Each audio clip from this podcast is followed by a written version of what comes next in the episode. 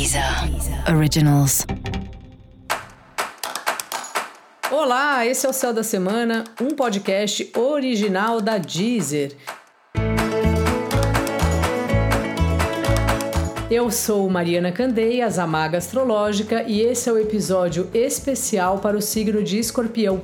Eu vou falar agora sobre a semana que vai de 4 a 10 de abril para os escorpianos e para as escorpianas. E aí, Scorpielli, como é que vai o mergulho? Como é que tá? O mergulho em si. Tá conseguindo falar sobre isso?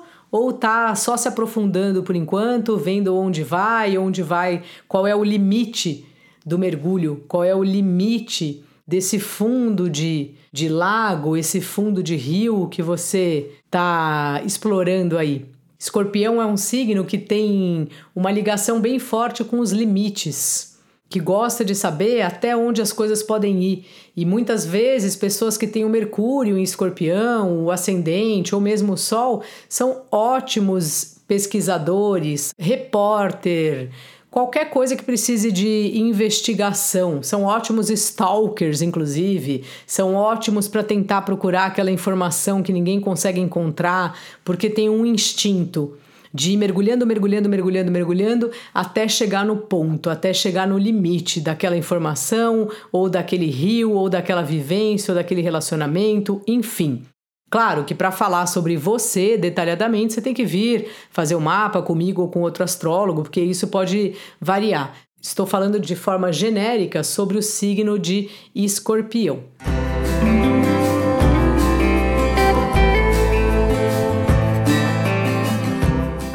E você está escrevendo sobre o mergulho?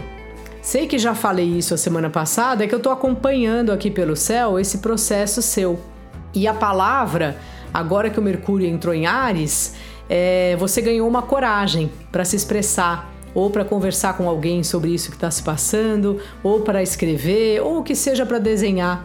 A comunicação cura a gente, não precisa necessariamente ser a palavra. Você pode fazer uma colagem sobre uma coisa que você está passando e você vai reparar que dentro dessa colagem há nela um significado, uma informação, por mais abstrata que seja, sobre o seu estado de espírito de agora.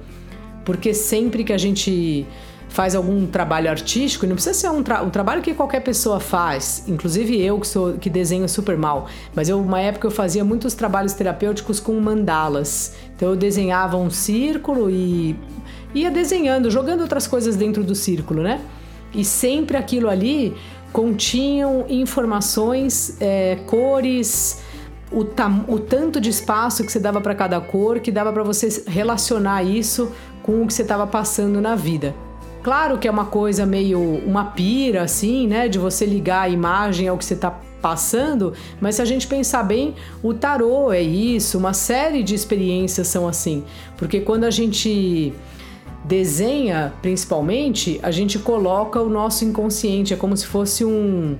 Como se a gente liberasse, né? Deixasse aquilo fluir de alguma forma. Então, essa é uma dica que eu dou para você: fazer desenhos caso você não goste de escrever.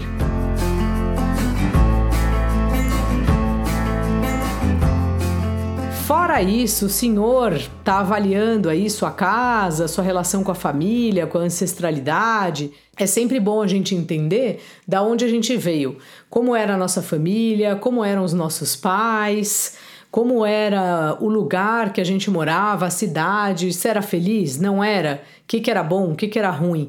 Quando a gente sabe de onde a gente está vindo, é mais fácil acertar a nossa bússola para saber para onde a gente quer ir.